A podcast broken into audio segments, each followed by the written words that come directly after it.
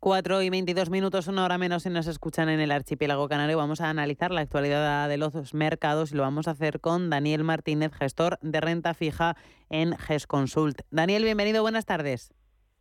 Hola, buenas tardes. Lo primero, sentimiento de mercado. Seguimos con indefinición y volatilidad, ¿no?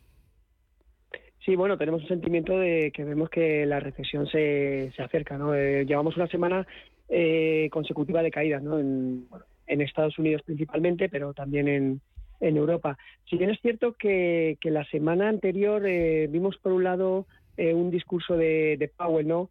Comentando que, que iba a levantar eh, un poquito ¿no? el pie de, de, del acelerador ¿no? en, esa, en esa subida de tipos. ¿no? En diciembre eh, veremos que será de 50 puntos básicos en vez de 75. Todo esto, bueno, alentó a los mercados, ¿no? Tanto de, de renta variable como, como de renta fija. Pero bueno, la semana pasada y a principios de esta hemos visto cómo los datos macro no han sido más, más sólidos de, los, de lo esperado, uh -huh. ¿no? Tanto el ISM de servicios americano como el sólido informe de, empleo ¿no? de, del mes de noviembre. Y todo esto que hace que, pueda acrecentar ¿no? una subida de tipos por parte de, la Fed ¿no? y llevarlo a un nivel más recesivo. ¿no? Entonces, bueno, básicamente todo esto también ha arrastrado a las bolsas europeas con, leves caídas. Creo que hace poco ha, estaba hablando Putin, no sé qué es lo que lo que ha dicho, creo que estaba comentando algo de, de la amenaza nuclear, eh, sí. nuclear, ¿no? Que, que, iba a ser algo cada, que es cada vez mayor o algo así. ¿no? Es que no, no lo he podido escuchar sí, del que todo, la pero bueno. Amenaza de la guerra nuclear lo mayor posible. Vamos a ver el impacto sobre los mercados, sí. Efectivamente, y por las materias primas vamos a ver cómo, cómo, cómo, cómo afecta esto. Te quería decir que, mm, como decía, semana de mercados en negativo, pendientes de la próxima reunión de la Reserva Federal de la semana que viene, aunque el foco de los inversores ahora mismo yo creo que ya no está tanto puesto en la semana que viene, sino en la subida de tipos del 1 de febrero, ¿no? Bueno, efectivamente. Bueno, yo creo que también está un poco la, en la semana que viene, ¿no? Sabemos que tanto la FED como el BCE, creo que es el 14 y el 15 de diciembre, uh -huh, creo que, uh -huh. que, hablan respectivamente, eh, entendemos que va a hacer una, una, subida de 50 puntos básicos en, la, en las dos geografías, ¿no? Y, y, sobre todo a ver si dan algo de pistas no sobre sobre la evolución de los mismos para, para el mes de febrero, si van a hacer a lo mejor otra subida de 50, dos de 25. Entonces, bueno, de todas formas también sabemos que, que Powell dijo bueno que el objetivo de los tipos no y, y el tiempo que deben permanecer importa más no que ese ritmo de, de subidas. Eso es. Eh, ¿Los mercados han descontado, Daniel, ya la recesión del año que viene o aún no? Porque siempre digo que si el protagonismo de este 2022 ha sido para la palabra inflación, parece que el protagonismo para 2023 va a ser para recesión. Sí, bueno, yo, yo creo que el mercado lo ha descontado en parte, pero no sé si lo ha descontado de, del todo, porque hace poco, bueno, estos días hemos visto como varios bancos de inversión americanos, como Goldman, eh, Bank of America, Morgan Stanley, entre otros, bueno, aparte que anunciaron recortes, ¿no? Congelación de plantillas y tal.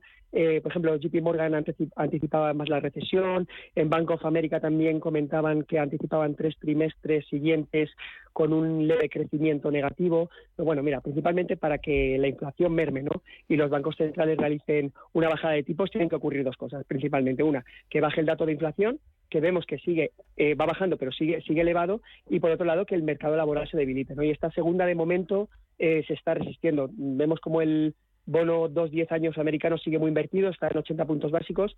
Eh, bueno, pues eh, eso también da indicios ¿no? de, de, que esa recesión cada vez está más cerca. Pero bueno, yo creo que los mercados mm, no han descontado el todo porque también tenemos que tener en cuenta el posible efecto de, de inflación de, de, segunda ronda, ¿no? que también puede dar volatilidad, volatilidad al mercado. ¿no? Importante. Eh, también sabemos que el mercado está anticipando eh, bajadas de tipos en el segundo semestre del 23 y creemos que la inflación todavía sigue muy lejos ¿no? de, del objetivo del objetivo del 2%. ¿no? Mm, aún así, bueno, creemos que las rentabilidades de, de, los bonos siguen siguen bajando ¿no? como, como activo refugio porque el mercado ve cada vez más cerca esa, esa recesión.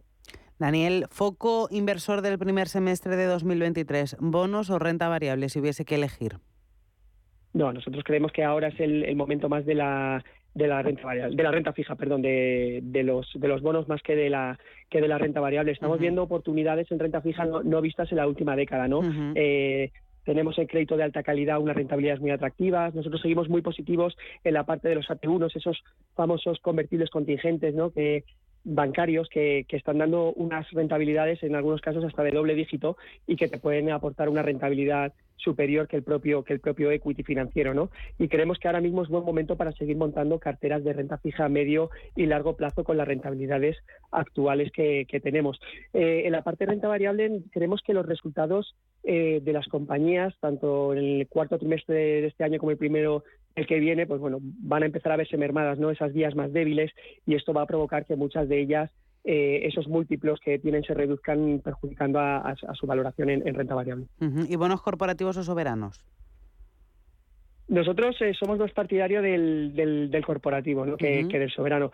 Básicamente porque, bueno, eh, para eso nos pagan aquí, ¿no? Para, para analizar las compañías y, y para obtener o buscar esas oportunidades que den una rentabilidad superior que, el soberano. Aún así, bueno, en la, en la parte de soberano estamos más positivos en, en Estados Unidos que, en Europa, pero ahora mismo es un momento del corporativo de alta calidad que puedes adquirir eh, activos con, con, una rentabilidad muy buena. Ahora mismo está pagando todo, pero ahora es el momento de, viendo todo lo que paga, mm, adquirir esas compañías con, con esos balances sólidos ¿no? y, con esa alta generación de caja que, te, que te reporte una rentabilidad sin tener apenas eh, riesgo de, de, crédito. Daniel, cambios en las carteras de GESConsul de los últimos tiempos. Cuéntame. Pues mira, en la renta variable estamos eh, optando por, por, tener una parte de cartera en activos de alta calidad, ¿no? con, con balances sólidos y con una alta generación de caja. Y por otro lado también estamos eh, viendo o adquiriendo empresas que veamos que son más resilientes ¿no? en estas épocas, en esta época de inflación, es decir, que puedan trasladar esa inflación ¿no? al, al cliente final. Y bueno, en renta fija lo que te he comentado, seguimos apostando por alta calidad, eh, y sobre todo lo más principal es que es un momento idóneo para, para montar carteras a medio largo plazo de renta fija eh, que te den unas rentabilidades muy muy atractivas. pues oportunidades y en renta variable y alta calidad en eh, deuda en renta fija, en bonos corporativos. Pues Daniel, Daniel Martínez, gestor de renta fija en GES Consult, un placer este análisis, estos minutos de análisis y de, y, de mirar esas carteras. Y nada, pues nos seguimos escuchando. Un placer. Muchas gracias, Alma. Buenas tardes. Un saludo.